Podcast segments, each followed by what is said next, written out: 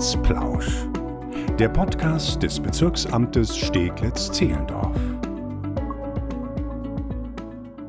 Hallo und herzlich willkommen. Schön, dass Sie wieder zu einer neuen Folge Amtsplausch eingeschaltet haben. Ich bin Nina Badur und heute werfen wir einen Blick hinter die Kulissen des Wahlamtes und erklären, wofür Sie Ihre sechs Stimmen abgeben können. Dafür habe ich den Bezirkswahlleiter für Steglitz-Zehlendorf, Joachim Sturzbecher, eingeladen. Hallo, Herr Sturzbecher, schön, dass Sie da sind. Schönen guten Tag, Frau Badur.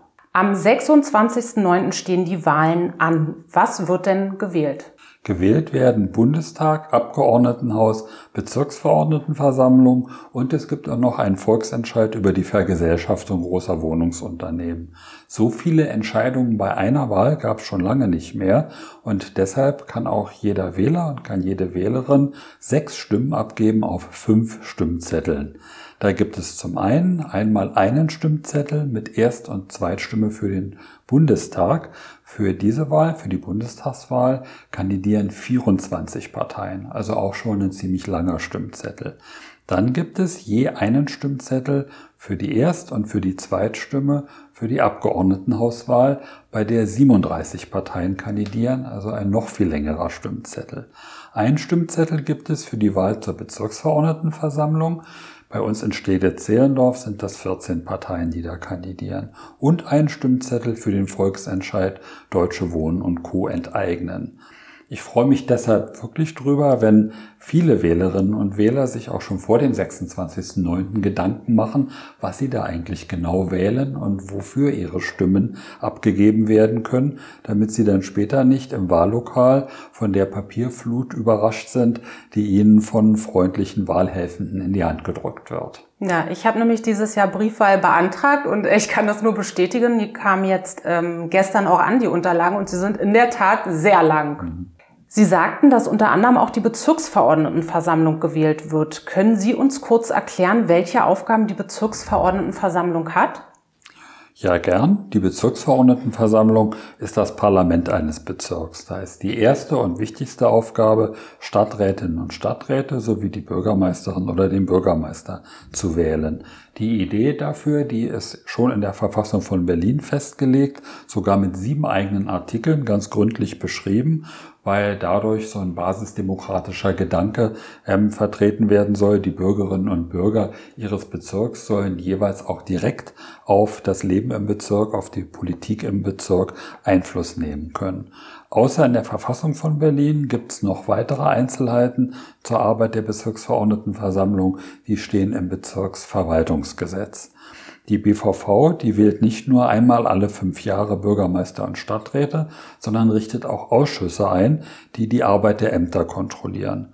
Außerdem entscheidet die BVV über den Bezirkshaushaltsplan und damit wird dann auch gleich die Weiche gestellt, welcher Bereich im Bezirk besser und welcher schlechter mit Finanzmitteln ausgestattet wird. Die BVV wählt Schiedsleute, die im Bezirk zur außergerichtlichen Regelung von Streitfällen zur Verfügung stehen und außerdem entscheidet die BVV über Bebauungspläne. Gerade wenn das Großvorhaben sind, so wie bei uns hier vor nicht allzu langer Zeit in Lichterfelde Süd, dann hat so eine BVV-Entscheidung tatsächlich sogar für mehrere Generationen, eben in unserem Fall von Steglitz-Zehlendorfer Bürgern, ihre Auswirkungen. Ich habe auch schon mal nachgeschaut jetzt für unsere Aufnahme, was denn die letzten Themen waren, die in den vergangenen Sitzungen der BVV hier bei uns so diskutiert wurden. Da ging es zum Beispiel um die Einrichtung von Kurzzeitparkplätzen vor Geschäften in der Finkensteinallee, um die Beschaffung von Smiley-Dialogdisplays für Geschwindigkeitsbegrenzung, gleich in mhm. mehreren Straßen, um die Sicherung von Freiflächen für Outdoor-Sport und darum einen Platz zu finden, der nach Estrongo Nachama benannt werden kann. Das ist ein Holocaust-Überlebender, der danach dann viele Jahre als Oberkantor in der jüdischen Gemeinde Berlin tätig war. Ja, es gibt auch die sogenannte 3% Sperrklausel. Was hat es denn damit auf sich? Die 3% Sperrklausel für die BVV entspricht der 5% Sperrklausel für Bundestag und Abgeordnetenhaus. Diese 3%, die sind auch in der Verfassung von Berlin geregelt. Sinn solcher Sperrklauseln ist es die Arbeitsfähigkeit der Parlamente und in dem Fall halt der, BVV, der Bezirksverordnetenversammlung, zu sichern, damit nicht Streitigkeiten zwischen unendlich vielen Vertretern von Kleinstparteien die Arbeitsfähigkeit dieses Parlaments beeinträchtigen. Vielleicht noch so ergänzend dazu ist es eben wichtig zu wissen, dass die Bezirksverordnetenversammlung bei den Wahlen nur mit einer Stimme gewählt wird und die geht dann an eine Partei. Da gibt es also keine einzelnen Kandidaten, unter denen man auswählen könnte. Bei uns hier in Steglitz-Zehlendorf sitzen gegenwärtig sechs Parteien in der Bezirksverordnetenversammlung. Das teilt sich auf zwischen der kleinsten, der Linken, die mit drei Bezirksverordneten dabei ist, und der größten, der CDU mit 17. 55 Mitglieder hat eine BVV insgesamt. Wie setzen sich die Wahlkreise in Steglitz-Zehlendorf denn eigentlich zusammen? Die sind sehr unterschiedlich. Einfach von der Größe unterschiedlich, ähm, weil es ja dicht besiedelte Gebiete gibt und dann eben auch weniger dicht besiedelte und das macht den Unterschied. Unser Wahlkreis 1 um die Schlossstraße rum, der ist der kleinste der sieben, weil er halt so dicht besiedelt ist. Da sind natürlich die Wege zum jeweiligen Wahllokal kurz. Der größte Wahlkreis ist der, das ist der Wahlkreis 7, der vom Mexikoplatz bis an die Stadtgrenze in Richtung Potsdam geht. Der hat halt eine Menge Wald mit bei, hat auch sonst eben nur eine dünne Besiedelung und da kann es sein, dass der Weg zum Wahllokal dann auch mal ein bisschen länger wird. Das Wahlamt, das hat wegen des Zusammentreffens von Bundestagsabgeordnetenhaus und BVV-Wahl die Stimmenbezirke für diese Wahl ganz neu zugeschnitten in unserem Bezirk. Dadurch gibt es 50 Urnenwahllokale mehr und 109 Briefwahllokale sind dazugekommen. Durch diesen pandemiebedingten Zuwachs an den Briefwahlbezirken können wir die ähm, erhöht, das erhöhte Briefwahlaufkommen gut abfangen, denn schon jetzt sind 95.000 Anträge auf Briefwahl im Wahlamt eingegangen, was insgesamt, wenn man auf alle Wahlberechtigten im Bezirk guckt, schon eine Woche vor der Wahl eine Wahlbeteiligung von 43 Prozent ausmacht. Super. Daran sieht man, dass es einen richtigen Briefwahlschwerpunkt gibt, was auch ganz gut nachvollziehbar ist, weil ja die Corona-Gefahr auch geringer wird. Und Insgesamt muss man sagen, haben wir sowieso einen Bezirk, also sind wir ein Bezirk mit einer sehr hohen Wahlbeteiligung. Da steht Stede-Zehlendorf wirklich gut da, also höher als die, als der Berliner Durchschnitt, eigentlich bei jeder Wahl. Und bei uns ist es eben auch so, dass viele, die das Wahllokal am Wahltag nicht aufsuchen können, dann eben bei der Briefwahl mitmachen und dadurch haben wir eben auch einen hohen Briefwahlanteil. Wer darf denn wählen? Gibt es hier Unterschiede zu den Bundestagswahlen? Ja, solche Unterschiede gibt es. Bei der Bundestagswahl dürfen alle Volljährigen wählen, die in Berlin wohnen. Bei der Abgeordnetenhauswahl sind auch die Volljährigen wahlberechtigt, aber man muss äh, mindestens drei Monate im Bezirk gemeldet gewesen sein, um sich beteiligen zu können. Das gilt auch für die Wahl zur Bezirksverordnetenversammlung, aber da wird der der Kreis der Wahlberechtigten noch dadurch erweitert, dass Jugendliche zwischen dem 16. und 18. Lebensjahr mitwählen können. Mhm. Und ähm, außerdem dürfen EU-Bürger, nicht deutsche EU-Bürger mitwählen. Das bedeutet dann, oder hat bei uns das Ergebnis, dass für die BVV-Wahl 235.000 Bürger wahlberechtigt sind für die Bundestagswahl 217.000 und für die Wahl zum Abgeordnetenhaus 216.500. Ja, Sie haben jetzt schon viele interessante Einblicke in die Aufgaben des Wahlamtes gegeben. Jetzt ist natürlich auch interessant, wer organisiert und führt die Wahlen denn durch? Bei so einem organisatorischen Großereignis sind natürlich immer viele Stellen beteiligt. Die wichtigsten Player sind hier in Berlin die Bezirkswahlämter, die Bezirkswahlleiter und die Landeswahlleiterin. Die Bezirkswahlämter sind für die praktische Organisation zuständig und haben damit dann auch den größten Anteil an der Arbeit für die Wahlen, an der Wahlvorbereitung. Die Bezirkswahlämter organisieren die Wahlhelfenden. Da haben wir diesmal 3200 Wahlhelferinnen und Wahlhelfer im Einsatz. Und ähm, die müssen ja erstmal geschult werden und allein dieser Aufwand der Schulung ist schon ziemlich hoch.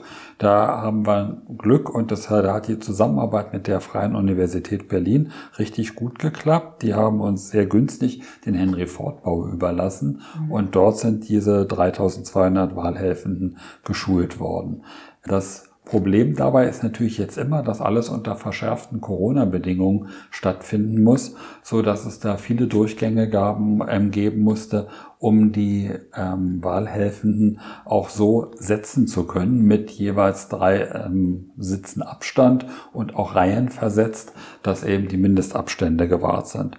Das hat aber geklappt, ist alles ganz gut gelaufen. Da hat die letzte Veranstaltung gestern stattgefunden.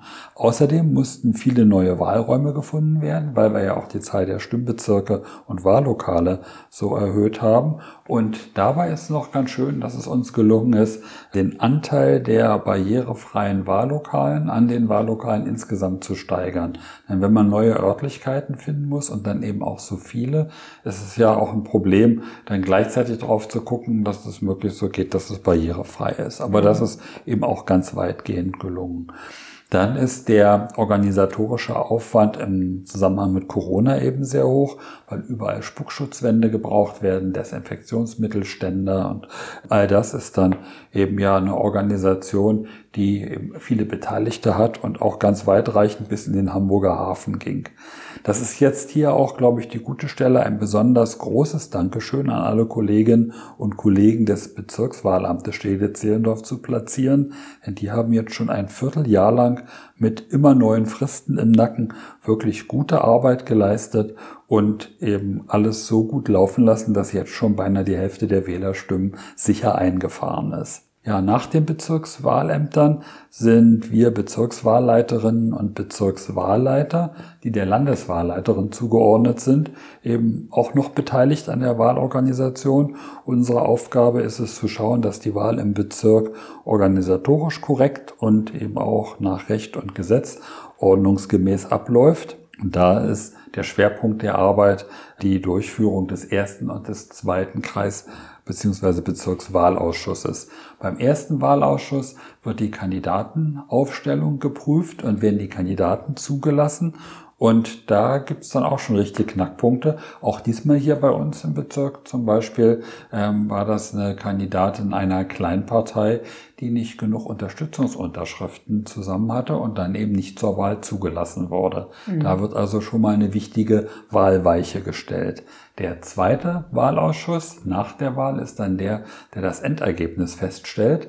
Und da werden gerade die Fälle geprüft, wo eine Stimmabgabe nicht eindeutig ist und man eben entscheiden muss, wird die Stimme überhaupt gewertet und wenn ja, für wen. Das hatten wir bei den letzten Wahlen glücklicherweise nicht, dass das wirklich ausschlaggebend werden kann. Denn wenn dann zwei Parteien oder Kandidaten eng beieinander sind und vielleicht über 10 oder 15 Fälle entschieden wird, kann das sogar nochmal für den Ausgang der Wahl in dieser Frage erheblich sein, wie ja. die Stimmen gezählt werden. Mhm. Und ähm, das ist praktisch der, das zweite ähm, wichtige Ereignis, wo der Bezirkswahlleiter oder die Bezirkswahlleiterin eben ganz vorne mit bei sind.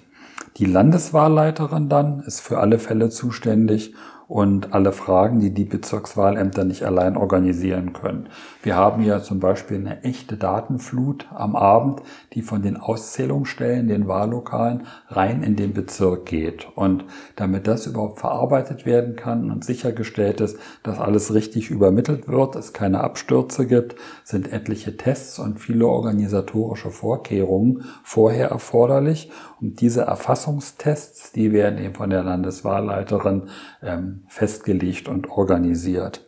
Und außerdem ähm, hat es jetzt eben auch im Zusammenhang mit diesen Corona-Vorkehrungen einen besonderen Aufwand gegeben, denn das wäre nicht sinnvoll gewesen, dass jeder Bezirk seine Desinfektionsspender, seine Spuckschutzwände und so weiter selbst einkauft, sondern da hat dann die Landeswahlleiterin auch alles zusammengefasst und diese Tonnen von Material in einer europaweiten Ausschreibung durch das Landesverwaltungsamt ausschreiben lassen.